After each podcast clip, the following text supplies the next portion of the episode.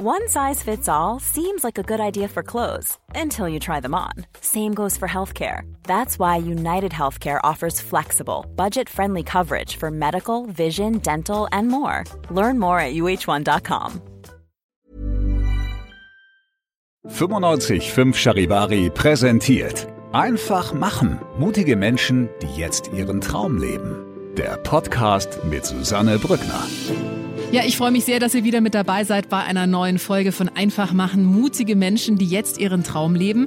Und ihr wisst, mein Anliegen ist es ja, euch Menschen vorzustellen, die ihren Traum leben, die große Visionen haben und auch keine Angst davor haben, für diese Visionen loszugehen. Und da habe ich heute einen Mann, auf den passt diese Beschreibung wunderbar, denn er hat große Visionen, er hatte große Visionen und er hat schon viele davon umgesetzt. Corbinian Kohler ist heute mein Gast. Hallo Corbinian, schön, dass du da bist. Hallo, schön hier zu sein.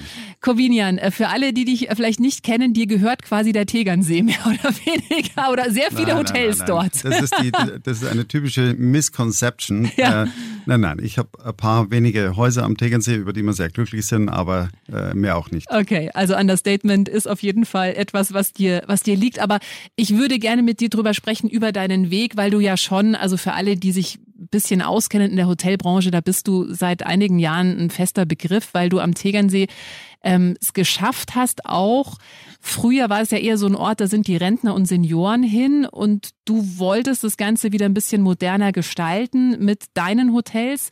Das ist dir sehr gut gelungen und du bist ja, vielleicht fangen wir mal in deiner Kindheit an, du bist ja richtig fest auch mit dem Tegernsee verbunden. Wie bist du aufgewachsen? Ich bin am Tegernsee aufgewachsen äh, in unserer kleinen Papierfabrik. Meine Familie, wir haben eine kleine Papierfabrik, äh, Gmund Papier heißt heute, damals noch Büttenpapierfabrik Gmund, die jetzt mein Bruder Florian sehr erfolgreich führt. Ähm, aber wir sind da aufgewachsen. Ich sage deswegen auch so bewusst in der Fabrik, weil es tatsächlich so war. Da gab es als Bürogebäude ein Fachwerkhaus und haben im vorderen, oberen Teil meine Großeltern gewohnt, gewohnt und im hinteren ist ein ausgebaute Tenne gewesen, haben wir gewohnt und unten war Büro.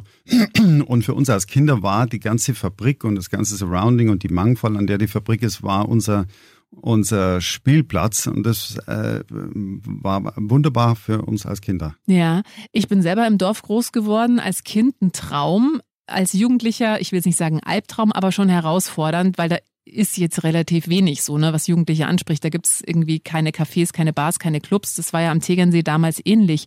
Na, da muss ich widersprechen. Der Tegernsee war so ein Magnet, dass die Münchner zu uns an Tegernsee gekommen sind, um auszugehen, Mm. abends am Wochenende.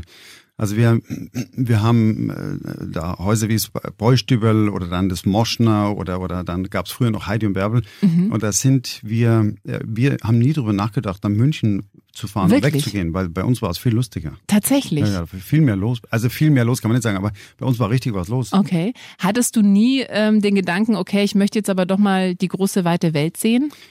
Doch, und das habe ich dann auch getan. Ich habe, ähm, soweit ich das Abitur gemacht habe, war ich dann das erste Mal so für zwei Monate in London und dann habe ich wirklich ähm, Blut geleckt an äh, daran und, und habe dann, ich habe BWL studiert äh, hier in Deutschland und habe aber die, die Praktikumssemester in, in Paris und in New York gemacht und dann habe ich nochmal Austauschstudium Austauschsemester mit Erasmus in London gemacht und, und war dann nach dem Studium, äh, habe ich nochmal vier Jahre in Paris gelebt. Hm.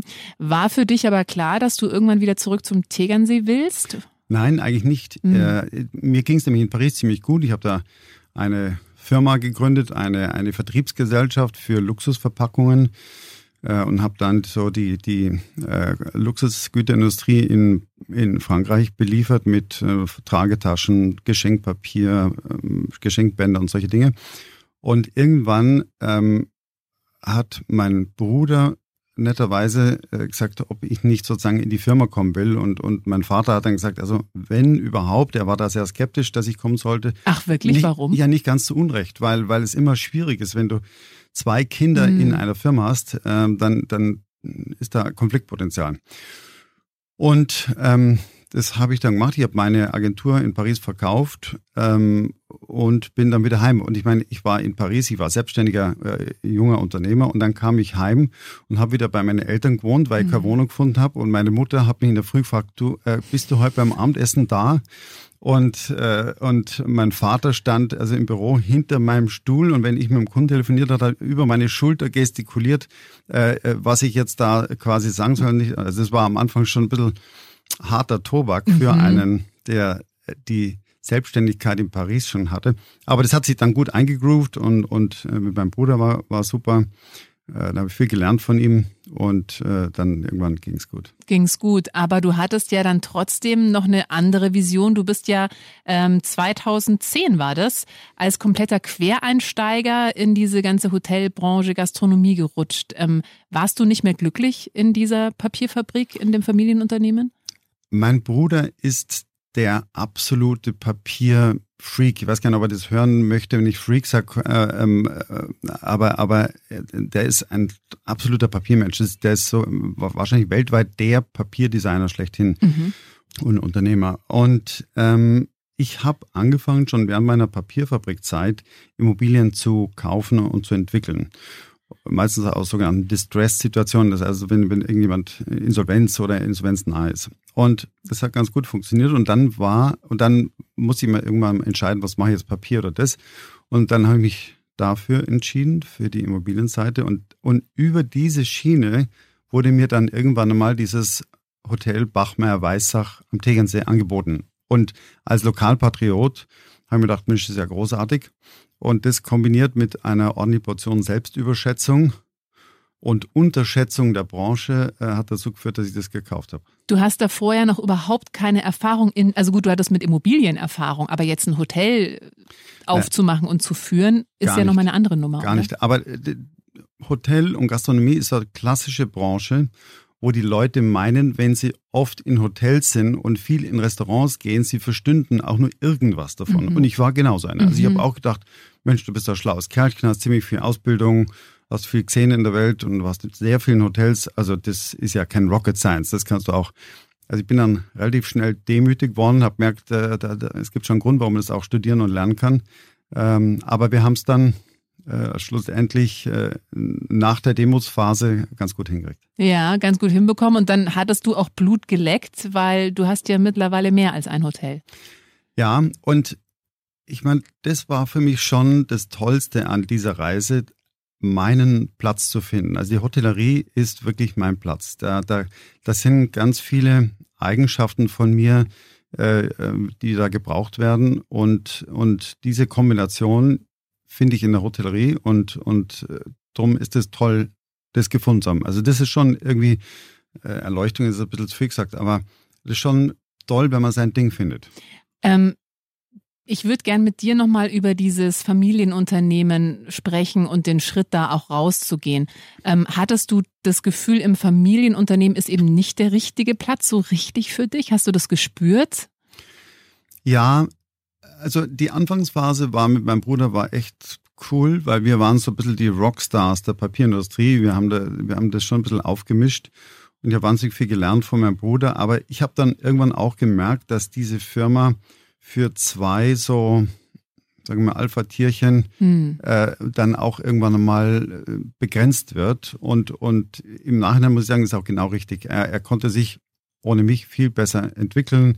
Äh, ich konnte mich allein auch sehr gut entwickeln und, äh, und ein bisschen sehr eng heute und, und äh, insofern es war richtig so. Also, war, ist das ein schmerzhafter Prozess sowas? Das wollte ich nämlich gerade fragen. Also wie war das denn zu sagen, okay, ich lasse jetzt das Familienunternehmen hinter mir und mach was Neues? Also haben dein Bruder und dein Papa da gesagt, ja klar, Junge, mach oder hieß es da, ja, wie haben die darauf reagiert? Mein Vater war dann schon gestorben, was natürlich auch so ein bisschen ein Katalysator für so einen Prozess ist ähm, weil man sich dann sozusagen nochmal überlegt, wie, wie geht es jetzt weiter. Mhm. Und, ähm, und, und, das war schon ein, ein, ein barziger Prozess, dieses mhm. Auseinanderleben. Sowohl zwischen meinem Bruder und mir, als auch für mich selber, weil man geht ja schon in eine ganz schöne Unsicherheit rein. Wenn du so aufwächst mit einem Familienunternehmen, dann, dann ist es schon immer so ein, ein Sicherheitskissen auf eine gewisse Weise äh, fälschlicherweise, weil, mhm. weil äh, es ist oft besonders schwierig, wenn man mit, mit, mit sowas aufwächst.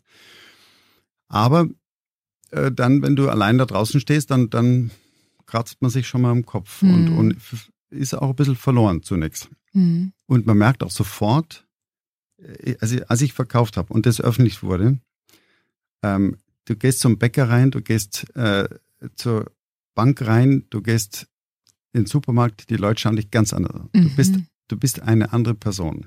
Aber wie meinst du anders an? Also äh, abwertend eher oder? Ich will nicht sagen abwertend, aber du verlierst an Wert, ja. Mhm. Du bist nicht mehr, du hast nicht mehr dieselbe Rolle. Du bist nicht mehr der, der im Familienunternehmen da an vorderster ja. Front kämpft. Mhm. Ähm, du hast gesagt, dass du gemerkt hast oder dass du spürst, so dieses Hotelding, dieses Gastronom, Gastronomie ist so komplett deins. Ähm, wie hast du das gemerkt? Das ist ja auch so eine Frage, die viele umtreibt, die vielleicht das Gefühl haben, boah, ich bin in meinem Job nicht so happy, aber ich weiß nicht so genau, was soll ich sonst machen. Wie hast du das für dich rausgefunden? Auf die harte Art und Weise, weil als ich das Hotel gekauft habe, ähm, stand ich plötzlich am nächsten Tag in der Früh da mit dem damals wahrscheinlich größten oder zweitgrößten Hotel am Tegernsee, keine Ahnung, und habe eine Betriebsversammlung gemacht und da waren 45 Mitarbeiter die jetzt nicht mehr gerade die Creme de la Creme der, der, deutschen Hotellerie waren, sondern es war, das Hotel war richtig runtergerockt. Mhm. Es war im schrecklichen Zustand. Und dann stand ich davor und habe denen erzählt, also ich habe übrigens vor, dass wir mit dem Hotel Bachmann-Weissach das beste Hotel der Alpen werden wollen. Das haben wir so auf der Fahrt vom Notar in der Nacht um zwölf so ausgedacht. und, und aber manchmal hilft ja auch so ein Mantra. Ja. Äh, und, und die haben mich natürlich angeschaut, wie wenn ich äh, UFO wäre. Zu Recht. Und dann ging es los und dann, dann habe ich mich in eine wirklich Rümpelkammer, äh, war tatsächlich eine Rümpelkammer, habe in einen Stuhl und einen Tisch rein und habe losgelegt. Ich hatte keinen Hoteldirektor mehr, äh, meine, die Leiterin von Housekeeping und Buchhaltung gleichzeitig, was wirklich kuriose Kombination mhm. ist, hatte gekündigt. Also ich war wirklich im Schlamm bis zum Hals und habe mich einfach reingekniet und habe wie besessen äh, gearbeitet. Also ich habe wirklich Tag und Nacht, also nur ein paar Stunden schlafen, sonst nur gearbeitet. War völlig im Tunnel, was echt cool war. Aber, ähm, aber da habe ich gemerkt, das, das, das liegt mir, mhm. das kann ich ein bisschen und das gefällt mir auch wahnsinnig gut. Das mhm. hat mit Menschen zu tun, das hat mit Technik zu tun, das hat vor allem sehr viel mit, mit Design, Gestaltung zu tun. Das ist so ein bisschen ein Steckenpferd von mir. Äh, Architektur, Interior Design, Produktdesign, ähm, solche Dinge. Und vor allem der, der Mensch auf der Mitarbeiterseite, aber auch auf der Gastseite. Das, das macht einfach wahnsinnig Spaß, wenn du einem Gast was bringst oder eine Dienstleistung erbringst und dem gefällt es und mhm. der hat da einen schönen Moment damit. Also das ist was, äh, was, was Tolles. Also wenn man das begreift, dass Dienstleistung, was das Dienen etwas wahnsinnig ähm, befriedigend sein kann, dann, dann, dann ist das eine tolle Branche. Okay, aber das klingt ja schon so, wenn du sagst, okay, ich möchte, dass wir das beste äh, Hotel der Alpen werden. Ähm, du hattest da eine richtig große Vision auch. Also bist du ein guter oder ein großer Visionär, der eher zu groß als zu klein denkt? Also ob ich ein guter Visionär bin, weiß ich nicht, aber, aber ich habe schon immer Vorstellungen äh, im Kopf, äh, ich habe geradezu Bilder im Kopf, wie etwas sein soll. Allerdings mehr so vom Lebensgefühl her, nicht, nicht ganz konkret mhm. von Farben oder, oder so, sondern eher vom Lebensgefühl, dass ich möchte, dass Menschen in einem Raum erleben. Mhm. Und das, das, das habe ich schon, ja. Und, und ich bin ich glaube, man ist automatisch visionär, wenn man eher in der Zukunft lebt als in der Vergangenheit oder in der Gegenwart. Das ist natürlich ein, ein, ein großer Fehler von oder ein Nachteil von mir oder wo ich dran arbeite. Ich würde ganz gern mehr in der Gegenwart leben. Mhm. Ich habe zum Glück nicht den Nachteil, dass ich in der Vergangenheit lebe, aber ich lebe geistig sozusagen permanent in der Zukunft. Mhm. Das klingt, klingt toller als ist. Ja, nee, natürlich, weil man dann ja den, den Moment oft nicht gar nicht genießen kann, weil man immer schon weiter ist, weiter ist, nur am Abarbeiten und immer zum nächsten möchte. Andererseits ist es ja auch ein Antrieb oder ein, ja, ein guter Antreiber, dass man eben permanent am Kreieren und Erschaffen ist. Das ist, das stimmt. Ja, ganz interessant. Ich habe vor kurzem äh, einen Podcast gehört mit Arno Schwarzenegger tatsächlich, der gesagt hat, dass er immer also als er damals ein Kind war, wollte er Bodybuilder werden und er hat in seinem Kinderzimmer sich immer in diese Welt geträumt, weil er schlimme Kindheit hatte und er hat es immer vor sich gesehen, wie die Leute ihn anfeuern und er war, hat gesagt, er ist einfach ein extrem guter Visionär und so ging es ihm immer, als er dann Schauspieler werden wollte, als er dann Governor geworden ist. Er hat, also der erste Schritt war für ihn immer, das so zu visualisieren, als wäre es schon passiert. Und du hast gerade ja. gesagt, bei dir ist es eher so, du visualisierst jetzt nicht, wie das Hotel auszuschauen hat, so habe ich dich verstanden, sondern eher, wie soll sich's anfühlen? Wie sollen sich die Menschen dort anfühlen, die da Zeit verbringen? Ja, aber das ist schon ein richtiger Punkt mit dem, als wäre es schon passiert, mhm. ist, ist schon richtig. Das ähm, ähm, ist bei mir auch so, dass ich, ich glaube, das größte Limit, das die Menschen haben, ist, dass sie ähm, sich selber nicht zutrauen, große Dinge zu tun. Hm. Also ich kann mich nur erinnern, als ich als Kind oder als Jugendlicher war das, da wurde dieses Bachmer Weißach neu gebaut. Und es war eine riesen Baustelle. Und da bin ich vorbeigefahren und habe mir dann gedacht, wie kann ein Mensch so ein Riesengebäude bauen? Wie, hm. wie kann, er, kann jemand das sowas handeln? Und, und sozusagen, da, da sehe ich im Rückblick, dass ich sozusagen die, äh, äh, noch in einer, in einer Limitation war meines, meiner Vorstellungskraft. Und ich glaube, dass die meisten Menschen, wenn sie sich zutrauen würden, ähm, ihre Limits des Denkens zu überwinden, auch viel weiterkommen könnten. Die Frage ist, ob das unbedingt immer ein Vorteil ist und ob das wünschenswert ist und, und, und also ich bin jetzt gerade mit, mit 55, da kommt man so ein bisschen in einer Phase, wo man, wo man so ein bisschen alles in Frage stellt und, und ähm, vielleicht ist es ganz sinnvoll. Ich habe neulich eine Sendung gesehen über jemanden, der ganz bewusst Hausmeister ist und mhm. der ist mit Leib und Seele in einem kleineren äh, Haus ist der Hausmeister und der macht es ganz toll und, und, und bewusst und, und, und der liest gern und also das ist gar kein einfach strukturierter Mensch, ist ein, ein, ein toller Typ. Aber es muss vielleicht gar nicht immer größer, schneller, weiter sein. Mm, so ein guter Punkt. Das ist nämlich was, was ich mir auch immer wieder denke. Ne?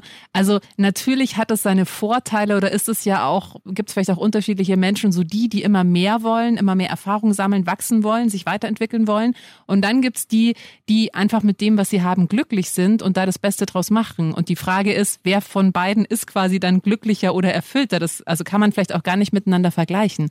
Ähm, Lass uns mal nochmal zurückgehen zu deinem Weg. Also du hast dann äh, das Bachmaler Weißach zum erfolgreichsten oder was war deine Vision nochmal? Das erfolgreichste Hotel oder das? Äh, das, das ist so vage. Das beste Hotel der das Alpen. Das beste Hotel der Alpen. Ja. Das könnte man, glaube ich, jetzt unterschreiben. Ähm, oder es ist zumindest, spielt ganz vorne mit, ne? Wir, wir spielen wahrscheinlich ganz vorne mit das Beste ist natürlich sehr subjektiv. Ja, ja. gut. Ich meine, du bist ja auch zum Hotel jedes Jahres ausgezeichnet worden. Ja. Jetzt letztes Jahr war Dieses das, ne? Jahr. Dieses Jahr war das mhm. sogar. Ja. Ähm, war für dich das auch eine Bestätigung, dass du schon auch viel richtig gemacht hast? Und wie wichtig ist dir so eine Bestätigung auch von außen? Ähm, also die, dieser Preis hat mich schon außerordentlich gefreut, weil es sagen wir, die höchste Anerkennung, die man in Deutschland in der Branche haben kann, äh, zu kriegen nach als Quereinsteiger nach 13 Jahren. Äh, das, das hat mich schon, muss ich ganz ehrlich sagen, das hat meine Eitelkeit schon sehr gepinselt. Äh, war, war toll. Ähm, und äh, ja, das ist auch eine Bestätigung.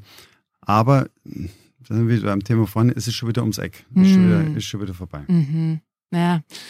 Der Hausmeister wird sich vielleicht länger darüber freuen. Genau, genau.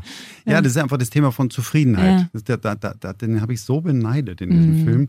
Der Kerl war einfach zufrieden. Mhm. Kann ich gut verstehen.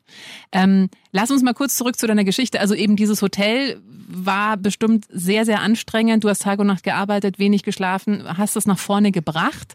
Ähm, und dann hat es aber nicht aufgehört. Du hast gemerkt, okay, das macht Spaß, ich will jetzt da noch mehr. Oder wie ging es dann weiter? Weil du hast ja nicht nur äh, das Bachmaler Weißach, sondern du hast ja noch viele weitere Hotels mittlerweile. Ja, dazwischen, also heute bin ich ein bisschen, äh, bisschen sentimental, wie ich mir gerade merke.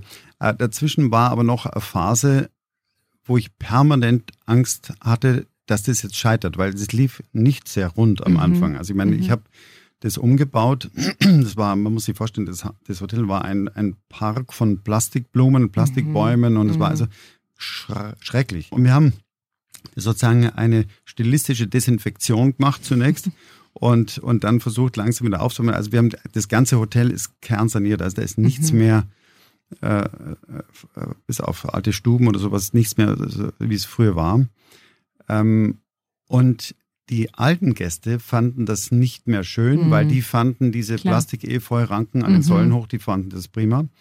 Und die neue Zielgruppe, die ich sozusagen ansprechen wollte, die fanden es noch nicht gut genug Mhm. damals. Mhm. Also vor zehn Jahren oder so. Und dann lag ich also wirklich nächtelang wach und habe gedacht, Mensch, du hast das totale Themaverfehlung. Ah. Das ist, äh, ist jetzt echt gefährlich, die Mhm. Situation. Aber wir haben es dann gut hingekriegt und, und sozusagen der, der Finale, wir haben alle Zimmer dann neu gemacht, das finale Ding war dann der Bau des Mietze Onsen Spas. Mhm. Ähm, da wollte ich sozusagen in der Branche ein, ein bisschen einen Standard setzen. Es gibt vielleicht noch einen anderen Spa in Europa, den, den, den ich auch extrem gut finde, ist in der Schweiz, die Therme Wals Mhm. äh, von dem Architekten Zumthor. Das ist auch, äh, aber ansonsten, ich wollte schon ein- eine neue Kategorie Spa äh, gründen. Und das, glaube ich, ist uns auch gegründ, äh, ge- gelungen mit dem Mizo Onsen Spa in Bachmar-Weissach. Und das war sozusagen dann der, der endgültige Wendepunkt, wo man sagt, okay, jetzt haben wir es geschafft, äh, die, das Ding läuft, kaufmännisch läuft es jetzt auch gut, wir verdienen Geld, äh, wir, wir sind, wir werden wahrgenommen und, und, und so. Und als ich das fertig hatte, bin ich übrigens äh, dann nach der, am Tag nach der Eröffnung von dem Spa, bin ich zu Fuß vom Tegernsee an Gardasee gegangen, Mhm. weil das So war eine Pilgerreise ja, quasi. um ja, weil das war durchaus ein bisschen eine stressige Zeit und das Mhm. ist für mich immer das Beste zum Regenerieren. Und dann kamen so Gelegenheiten. Ich würde gern sagen, dass es alle Strategie war, aber es war, waren Gelegenheiten. Dann, dann konnte ich mal am Wallberg das Berghotel Alte Wallberghaus äh, pachten. Und dann haben wir das umgebaut und haben das wirklich zum Hotel gemacht, was es vorher nicht war. Sehr einfach, aber ganz, ganz schön und wir haben tolle, tolles, äh, äh, tolle Betreiberin da oben, die Carla und der Klaus, äh, die es fantastisch machen. Und, ähm, und dann kam dazu in der Seestraße in Rottach-Egern konnte ich äh, eine alte ein altes Gästehaus übernehmen und das haben wir auch entkernt und haben es neu gemacht, sind Bachmer-Weißer Apartments dann. Eine Riesengeschichte war in Wiese das Bussi Baby, Mhm. riesig im Sinne von der Wahrnehmung. Mhm. Das war früher der Kirchenwirt. Mhm. Auch ein total abgerocktes Hotel. Zwei Drittel durfte gar nicht mehr betrieben werden wegen Brandschutz. Also desaströser Ja. Zustand. Und das habe ich gekauft. Und dann habe ich äh, gewusst, die Zielgruppe, das sind so 20- bis 30-Jährige, unkonventionell, Bayern-affin, hart arbeiten, hart feiern, hart Sport machen. So, so ein Bild hatte ich im Ja. Kopf. Und dann ähm, habe ich mir mit dem Bürgermeister darüber geredet und habe ihm gesagt, ja, also das ist das Konzept und, und äh, Arbeitstitel ist übrigens Bussi Baby. Weil wir haben, wir haben mal in der Küche bei uns, äh, wenn die Kinder da sind, dann kochen wir und dann macht einer irgendeine Musik und mein ältester Sohn, der Fernen, hat Musik gemacht und hat das Lied Von Bussi- Wanda. Ja, von Ja. Wanda. Und das hatte sowas Rockiges, Ja, ja. Rotziges. Ja. So, und dann war das der Arbeitstitel und dann habe ich dem das gesagt und dann haben wir halt so, haha, Bussi Baby. Und dann ein paar Monate später war der wieder bei mir, weil wir haben bei uns äh, den Ludwig Erhard Gipfel gehabt. Das war ein großer politischer Gipfel. Und dann schoss der auf mich zu, ohne Grüß Gott, gar nichts. Und ich gesagt, geil, Kurbi, aber du nennst es nicht wirklich Bussi Baby. Dann habe ich gewusst, das Ding heißt Bussi Baby. Ja, Wenn der ja. nach mehreren Monaten Ja. äh, das den noch so beschäftigt, Ja. Okay, und dann gingen wir raus an die Presse und haben gesagt, also wir hier Bussi Baby. Und ich habe schon mit der Reaktion gerechnet, aber das war Wahnsinn. Ich hatte am nächsten Tag ohne Übertreibung Fernsehs, äh, auf dem, auf dem? Hof, Radio, Tageszeitungen, äh, also online war ein Shitstorm, der, der unglaublich war. Also dass sich also die Leute am, am, am Friedhof oben in der Kirche in Wiese, also alle im Grab umdrehen Ja, würden ja. und mein Vater dreht sich im Grab um und Beschäftigt dich sowas? Beeinflusst dich sowas? Ja, das das lässt dich nicht kalt dann. Mhm. Und äh, so, und dann, und dann, die, und dann wurde es aber heikel, dann wurden die Kinder so ein bisschen attackiert. Und dann war ein Vorfall, unser jüngster Sohn Quirin, der war damals neun oder zehn, der fuhr mit dem Bus von Gmund nach Rottach zu mir ins Bachmar-Weissach und da führt der Weg an dem jetzt Bussi Baby vorbei. Und dann hielt der Busfahrer vor dem Hotel an, stieg, äh, äh, also stand auf und schrie meinen neun- oder zehnjährigen Buben an, was wir für eine schreckliche Familie sind und was ich für ein schrecklicher Mensch bin und so. Nicht Wirklich so Ernst. bewusst Cora-Publikum. Mhm. Und da kam der natürlich zitternd wie Espenlaub bei mir an und dann hat es meine Frau mitgekriegt und so weiter. Und dann habe ich natürlich auch Druck von meiner Frau gekriegt, äh, zu Recht. Aber ich habe dann durchgehalten und ich habe eine Sache, glaube ich, richtig gemacht. Ich habe nie drauf reagiert. Also bei, Mhm. bei allen Beleidigungen. Und die war nicht zu knapp, habe ich einfach nicht reagiert. Aber wie gehst du damit um? Weil ich meine, das ist ja wirklich heftig. Also ich habe selber ein Kind und wenn sowas passieren würde, da, aber hallo, ähm, wie. Das sage ich, ich habe mich dann gerecht. Okay. Und zwar, aber freundlich, böse, aber freundlich. Ähm, und zwar, dann war Eröffnungsfeier von dem Pussy Baby. Und dann habe ich noch ein bisschen Öl ins Feuer und habe gesagt, ja, also übrigens, wir machen eine Piepshow. Gibt's auch Ja. jetzt, obwohl es natürlich verboten ist. Ja. Und, und, äh, so. und dann war die Eröffnungsfeier. Und wir haben 700 Leute eingeladen und normalerweise, wenn es 700 einlassen, dann kommen 400, 500 und da waren 700 Leute da. Ah, Wahnsinn. Und dann war das ein Mörderfest und wir haben dann, ich habe dann ein Schild ins Treppenhaus, äh, da war so ein Pfeil nach oben und da stand drauf, hier geht's zu Vögeln. Und dann habe ich in einem Zimmer lauter Vogelkäfige mit Kanarienvögeln aufgestellt. Dann diese Piepshow war ein Schallplattenspieler, also war so ein Guckloch und dahinter war ein Schallplattenspieler, auf dem ein ausgestopfter Vogel war oder also ein künstlicher Vogel war. Und dann drückte man auf den drückst auf den Knopf, das haben wir heute noch, und dann spielt von, von Spider Murphy Gang Piep Piep das Lied. Und der dreht sich im Kreis. Und so habe ich sozusagen den, den Leuten ein bisschen den Spiegel vor Auge geführt, wie absurdes Ja. Kopfkino die entwickelt haben. Und, und dann war das Ding aufgelöst. Und ich hatte vorher, sagen wir mal, 80 Prozent wirklich Feinde. Und plötzlich hatte ich äh, 80, 90 Prozent Fans. Ein paar hatten Schwierigkeiten, sozusagen ähm, ihre Position aufzugeben, aber das hat sich auch erledigt mittlerweile.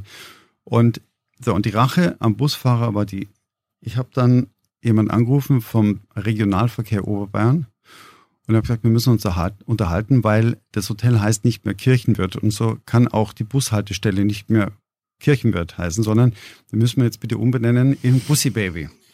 Und dann hat er gesagt, weil vor einem halben Jahr hätte ich gesagt, nur du spinnst, aber ja, das machen wir jetzt. Und dann heißt die, jetzt heißt die Bushaltestelle Bussi Baby. Und jetzt muss der arme Kerl jetzt mal Ja. sagen, nächste Haltestelle Bussi Baby. Das ist die Rache des kleinen Mannes. Ja, aber es ist ja auch unfassbar, oder dass man sich über sowas aufregen kann. Äh, gut, aber ne, das ist halt auch nochmal so eher dörflich. Wie gesagt, ich komme selber auf, aus dem, vom Land, da, da ist es einfach noch so, gell? Also auch in der heutigen Zeit kann man sich dann darüber aufregen, dass was Bussi Baby heißt. Aber das klingt ja schon so, als hättest du auf jeden Fall ein breites Kreuz und würdest auch, wenn du eine Vision hast, auch dran festhalten und jetzt nicht bei dem ersten Gegenwind dann einknicken. Ist das auch eine wichtige Eigenschaft, um erfolgreich zu werden? Ja, das, was, das haben wir von unserem Vater gelernt. Niemals aufgeben. Hm. Niemals aufgeben. Und wie gehst du dann damit um, wenn du mitbekommst, mein Sohn wird hier vor allen irgendwie angeschrien im Bus und kann sich ja auch nicht wehren mit neun oder zehn? Äh, oder jetzt 80 Prozent der Leute finden es doof und feinden mich an. Also wie lässt du das an dir abprallen? Ich meine, das muss ja auch irgendwas mit dir machen. Ja, da, das beobachtest halt ganz genau und, und schaust, wo, an welchen Stellen das aus den Fugen gerät und, und ist es ein aus den Fugen geraten, das man noch irgendwie handeln oder ertragen kann. Und das war für mich gerade noch Mhm. ertragbar. Mhm. Und ich habe ja gewusst, wie das, also da hatte ich dann schon eine Idee oder, oder Vision, wie das ausgeht. Ja. Weil das ist ja absurd. Mhm. Wir reden von Bussi Baby. Bussi ist was, was, Ja. was ein, was, was man von der, von der Mutter au- Mhm. äh, äh, auf die Stirn kriegt oder so. Ja? Das, das hat das ist nichts Sexuelles. Ja. Und Baby ist, ich, also, Ja, wenn Ja. sagt ja jeder, hey Baby. ja, ja. So. Und die Kombination aus diesen Wörtern hat bei den Leuten einfach Abstruses bewirkt. Und Unfassbar eigentlich. und da war mir dann, das war mir eigentlich schon klar, dass wenn wir das ganze Ding auflösen und die Leute mal dort waren und so und, und, und die merken, dass das kein, kein Laufhaus ist, ähm, dann Hat sich's auch schnell Ja. wieder beruhigt. Ja. Ähm, wir könnten Stunden noch weiterreden. Wir sind eigentlich schon über der Zeit, aber jetzt habe ich noch so viele Fragen. Deswegen, ähm, du hast ja auch erzählt, oder ich wollte dich ja eigentlich schon vor ein paar Wochen einladen, aber da ging's nicht. Da warst du gerade ähm, nicht da. Denn äh, du bist jemand, der sich, du hast ja gesagt, du bist da nach der Eröffnung vom Bachmeier, bist du an Gardasee gegangen zu Fuß und du warst vor kurzem auch, hast ein Sabbatical gemacht, aber das waren neun Wochen. ja. Was genau hast du da gemacht? Ja, ich habe das gemacht, weil letztes Jahr war ziemlich hart. Wir hatten drei ähm, Neueröffnungen oder Wiedereröffnungen. Wir haben zum einen einen Pussy Baby das Dach abgetragen und haben einen Spa auf das Dach, auf, den, auf das Haus draufgetan mit Pool und, und Spa und alles. Zum anderen haben wir diese Bachmer Weißer See Apartments in, in der Seestraße gemacht und zum dritten, und das war das, das, das fantastischste Projekt. Wir haben Tegernsee fantastisch eröffnet. Das ist ein ähm, Indoor Edutainment Center. Also da, da verbinden wir das Thema Sport, Education und Entertainment miteinander. Also das ist äh, von mit sehr viel Technologie, 5D-Kino, Virtual Reality, aber auch Hochseilklettergarten, Trampolincenter, ähm, Lernstationen über Umwelt und Natur, ähm, auch für ganz kleine Kinder ist was dabei, ein Restaurant. Also das war ziemlich ein Kraftakt. Und dann haben wir gedacht, jetzt musst du mal dich wieder sammeln. Und dann, dann äh, haben meine Frau und ich gesagt, jetzt äh, machen wir neun Wochen Sabbatical, weil Sabbatical klingt viel besser wie langer Urlaub. ähm, und ähm, sind dann zwei Wochen durch Frankreich gereist und dann war ich eine Woche allein unterwegs und dann waren wir ähm, die Rest der Zeit in Italien in einem Haus und das war aus besonders toll, weil ich habe mich total abgekapselt. Ich habe keine E-Mails gemacht, gar nichts. Also war echt ein Hardcore-Experiment und ich hatte am Anfang auch ziemlich Kontrollverlustängste. Ja. Aber es hat super geklappt. Mhm. Also ich habe einen fantastischen Geschäftsführer, den Thomas Köster, so ein tolles Team äh, um uns herum und äh, ich kam heim und der Laden brummte. Wir hatten einen Spitzensommer, das Haus war im perfekten Zustand, beste Gästebewertungen. Also es war, das hat mich schon sehr erleichtert. Es tut schon gut, wenn man merkt, das hängt nicht äh, so im täglichen Leben von mir ab. Ja, und das ist ja auch eine Gabe, loslassen zu können. Also das ist ja das Problem, was auch viele Selbstständigen oder Unternehmer haben, dass sie eben denken, okay, ohne mich läuft der Laden nicht. Ich kann jetzt nicht einfach sagen, neun Wochen, ich nehme mich raus. Also eben da diese Kontrolle abgeben, ja. ist auch schwierig. Also sehr schwierig. Ja. ja. Wie merkst du, dass du jetzt wieder eben Zeit brauchst für einen langen Urlaub oder für ein Sabbatical? Also oder ist deine Frau die, die dann sagt, so und jetzt ist aber wieder Zeit, dass wir uns mal eine Auszeit gönnen? Na, das äh, merke ich schon immer selber, in Klammer auf, zu spät, Klammer mm. zu. Ja. Okay, woran merkst du das? Ja, das, was ich mache oder mein Beruf ist schon, äh, sag mal, intensiv. Und du merkst dann schon, wenn du so ein bisschen müder wirst, mhm. äh, mit Mitte 50 merkst du es dann auch noch schneller, wenn du müder wirst. Und, mhm. und aber zum Glück mache ich das, dass ich dann hin und wieder mal ausbreche und, und äh, mir so Zeit für mich nehme. Hm. Du hast vorhin ja auch gesagt, du bist eben gerade so ein bisschen sentimental, auch dieser Hausmeister, diese Geschichte.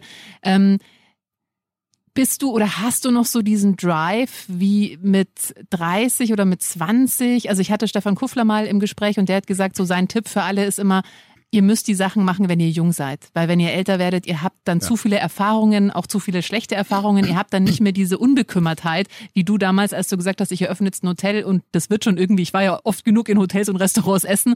Also das hast du ja mit 50 nicht mehr. Da weißt du ja genau, was auf dich zukommt. Da hast du die Erfahrungen gemacht. Ähm, merkst du da einen Wandel oder hast du schon die nächste große Vision? Nein, da merke ich deutlich einen Wandel. Ich habe natürlich schon noch Sachen vor.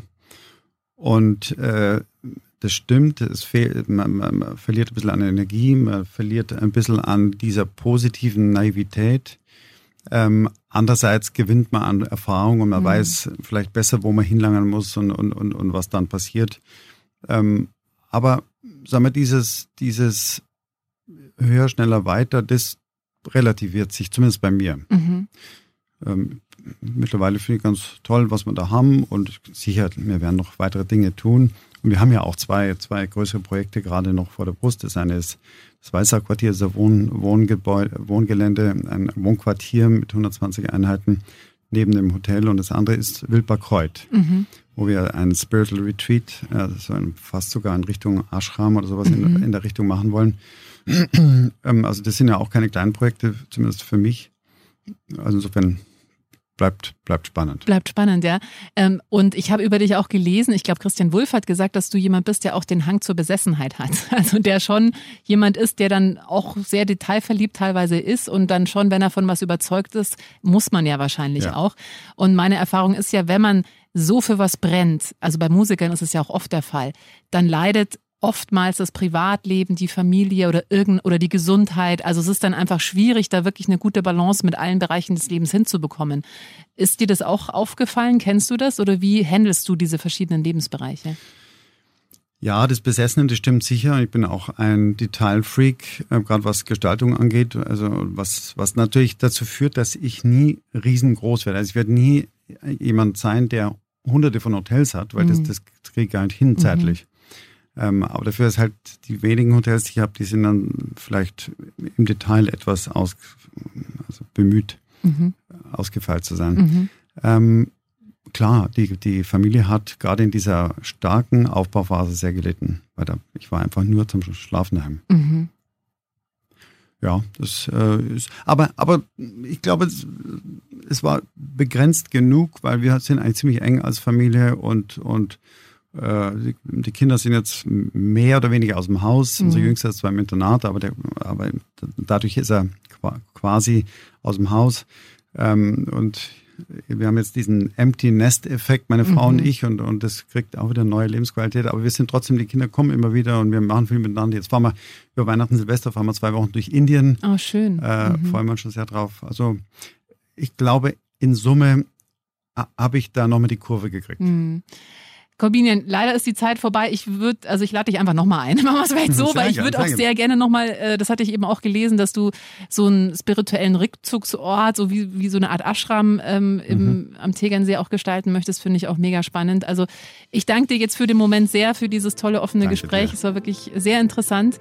Und ja, danke, dass du da warst. Danke für deine Zeit. Hat mich sehr gefreut. Danke dir. Wenn dir diese Folge gefallen hat, dann äh, freue ich mich sehr, wenn du meinen Podcast abonnierst, wenn du ihn teilst oder wenn du mir einen Kommentar da lässt.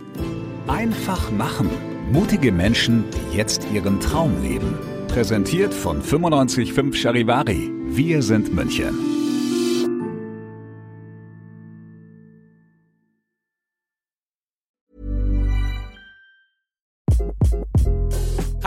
This is Craig Robinson from Ways to Win. And support for this podcast comes from Invesco QQQ. The future isn't scary. Not realizing its potential, however, could be. Just like on the recruiting trail, I've seen potential come in many forms as a coach. Learn more at Invesco.com slash QQQ. Let's rethink possibility. Investco Distributors, Inc.